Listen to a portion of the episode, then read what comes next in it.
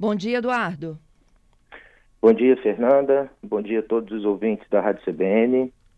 Obrigada, Eduardo, por participar conosco. Você não só né, acompanhou todos os fatos aí desde ontem, como também essas últimas informações e detalhes da cobertura jornalística, né? Essa suspensão preventiva não significa que é a punição final, correto? Exatamente, Fernando. Como foi amplamente divulgado, né, pela imprensa não só local como também nacional, as cenas são absolutamente lamentáveis e mais demanda, é, obviamente, a instauração dos devidos procedimentos, tanto administrativos e até mesmo, se for o caso, a, a apuração pelas autoridades policiais. É porque existem dois procedimentos, né? Um administrativo que é por parte da Justiça Desportiva. Exatamente. A nós compete apenas a análise da infração desportiva, ou seja, é, o procedimento tem o seu trâmite regular, será oferecida uma denúncia em face do, do ex, agora ex-técnico da desportiva, e será oportunizado, oportunizado a ele a apresentação de provas, enfim, a ampla defesa, e após a regular tramitação haverá um julgamento por parte do tribunal. O que a lei me autoriza a fazer é que, diante da gravidade dos fatos, e até que esse processo seja instaurado e julgado, a lei autoriza que o presidente do tribunal adote uma medida preventiva. Nesse caso, a suspensão pelo prazo de até 30 dias, que foi o prazo que eu concedi.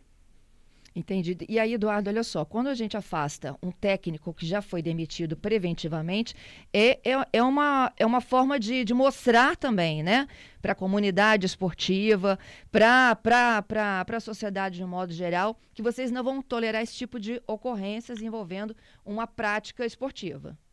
Exatamente, Fernanda. É, independentemente da decisão do clube, e até porque quando proferi a decisão não havia nenhuma manifestação do clube no sentido da demissão, e, mas de qualquer forma o tribunal, a atuação do tribunal não pode se pautar em qualquer atitude que o clube ou qualquer pessoa, quem quer que seja, vá tomar contra, é, é, o, no caso, o suposto agressor.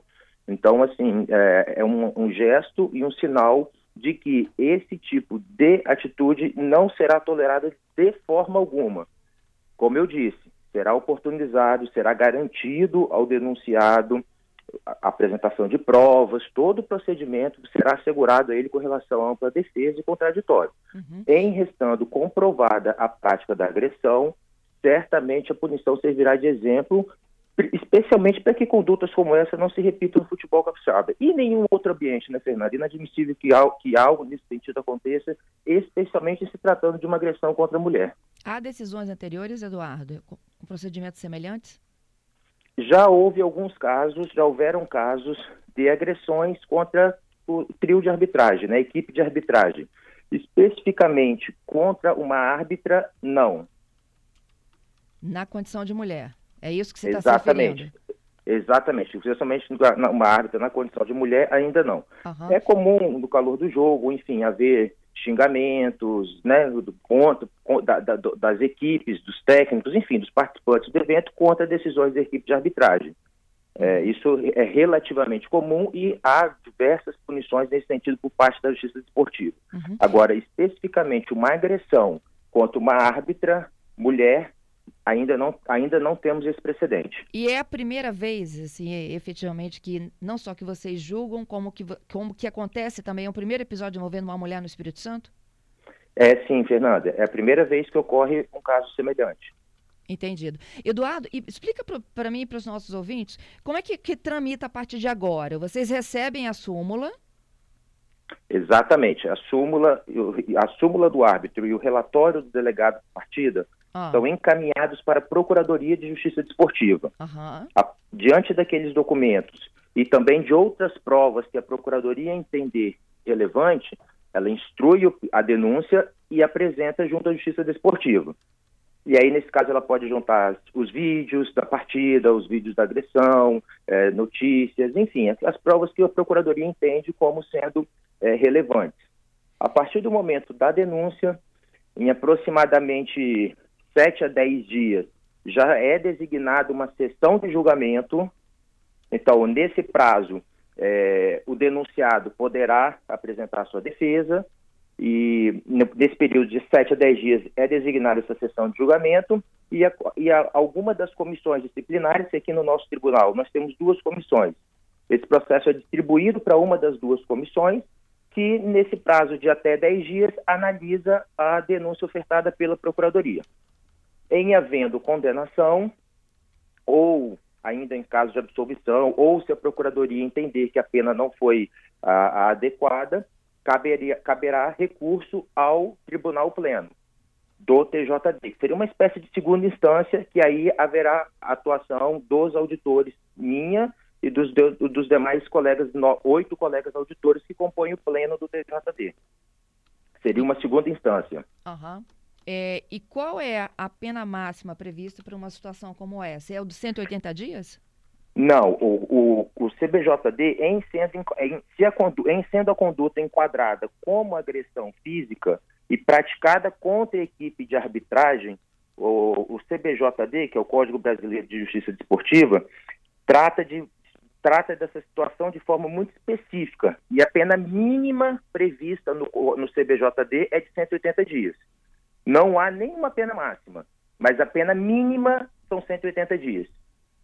Então, caso ele seja de fato responsabilizado pelo ato, ele, no mínimo, pode ser afastado 180 dias. Desconta os 30 de agora também? Desconta os 30 de agora também. Então, assim, como eu falei, o mínimo é 180 dias. E essa suspensão preventiva é uma, uma hipótese excepcional. Né? Então, assim, é, é, é, apenas quando realmente demonstrada a gravidade, como eu disse anteriormente, nós não, não poderíamos esperar ou saber qual atuação que o clube ou qual decisão que o clube tomaria. Então, a, a, a, a intenção da suspensão preventiva é afastar imediatamente o, o, o, o, suposto agressor da, da prática da atividade, da atividade profissional. Ponto. Então, assim, se o clube demitiu, se alguém não vai contratar, então a nossa, a nossa atuação não poderá se basear nessas suposições. E como o processo na justiça desportiva ele é muito célere, esse prazo de 30 dias é mais do que suficiente para que ocorra o julgamento definitivo, pelo menos nas duas instâncias aqui no TJD. Entendido. Você acha que então em menos de 30 dias a gente já teria uma resposta? Com certeza absoluta. Mesmo que ele recorra à segunda instância, como você mencionou. Mesmo que recorra. Um dos princípios da justiça desportiva é a celeridade até, pela mesmo, até mesmo pela dinamicidade das competições. Então, se um recurso demorar mais do que 30 dias para ser julgado, o campeonato já vai ter até finalizado, por exemplo. Então, assim, a, a, a, os processos tramitam de forma muito rápida. Então, por isso que 100% de certeza que no prazo de 30 dias o processo já estará finalizado perante o TJD. Entendido. Eu queria te agradecer, Eduardo, por conversar conosco aqui logo cedo na abertura do programa e já ajudar a gente a entender um pouquinho desse processo. Te acompanhamos, tá? Para acompanhar esse resultado final em relação ao afastamento, medida preventiva e depois o julgamento. Sempre à disposição, Fernanda. É, faremos a, a, a, a análise dos fatos de forma muito cautelosa e certamente restando comprovada essa agressão, é, o tribunal é, punirá o agressor de forma exemplar. E sempre na torcida de que episódios como esse não se repitam. É muito importante, Fernando, esse trabalho de conscientização da mídia, dos clubes, dos diretores de clube, da torcida, para que haja, para que seja sempre propagado o fair play, a empatia, para que haja respeito ao próximo, dentro dos estádios, dentro de campo, para que exemplos como esse, para que nós não tenhamos que nos deparar com situações tão graves como essa. Isso é apenas o resultado, Fernanda, de uma série de condutas pequenas, condutas pequenas que, que, acumuladas acarretam numa situação tão grave como essa. Desde quando o torcedor, Fernanda, joga uma garrafa dentro de campo, tudo isso faz parte de um, de um, de um cenário negativo, de um contexto negativo. Quando o diretor de, de, de um presidente de clube ou um diretor de clube vai para a imprensa criticar a federação, criticar o tribunal, isso tudo faz parte de um, de um, de um contexto muito nebuloso que culmina com uma situação tão triste e grave como essa que vimos ontem. Então fica meu apelo e minha torcida para que, de fato, Fernanda, situações como essas não voltem a repetir no futebol capixaba. Obrigada, Eduardo, pelas suas informações. Bom trabalho para vocês aí. Obrigado, Fernanda. Bom dia.